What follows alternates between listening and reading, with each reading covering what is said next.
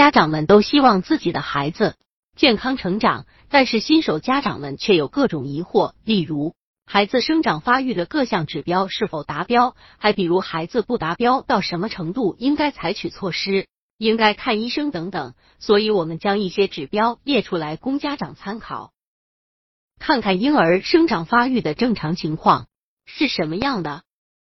百度搜索“慕课大巴”，下载更多早教资源。一身长，身高是骨骼发育的重要指标之一。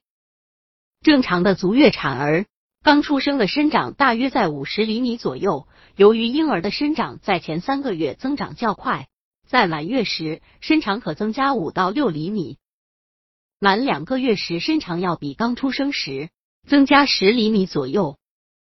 但是通常情况下，身长的增加要比体重的增长慢一些。二、体重，体重的增长较身高的发育较快，所以孩子三个月大的时候看上去就显得略胖。虽然新生儿期有暂时性的生理性体重减轻现象，但是在出生后一周至十天就可以恢复到出生时的水平。以后体重以每天三十克的速度迅速增长。婴儿出生后两到三个月内吃奶多，所以体重增长的快。三头胸围，头围、胸围跟身高体重一样，也是反映的骨骼发育状况。头围的多少反映脑和颅骨的发育程度。婴儿刚刚出生时，头围平均为三十四厘米，出生后半年内头部发育很快。头围比出生时可增加八到十厘米，满一周岁时头围比出生时可增加十一、十二厘米。胸围反映了婴儿胸廓生长发育的情况。出生时，婴儿的胸围一般比头围小一到两厘米，到一岁半至两周岁时，胸围与头围几乎相等了。四囟门，同样的周岁以内的小儿的头盖骨还没有发育好。头部各块骨头之间尚有裂缝，在头顶部前中央的地方有一块菱形间隙，其斜径一般在二点五厘米左右，医学上称之为前囟。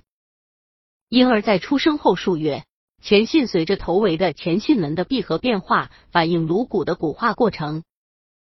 通过它可以观察小儿的一些病理变化。前囟闭合过早或过晚都是不正常现象。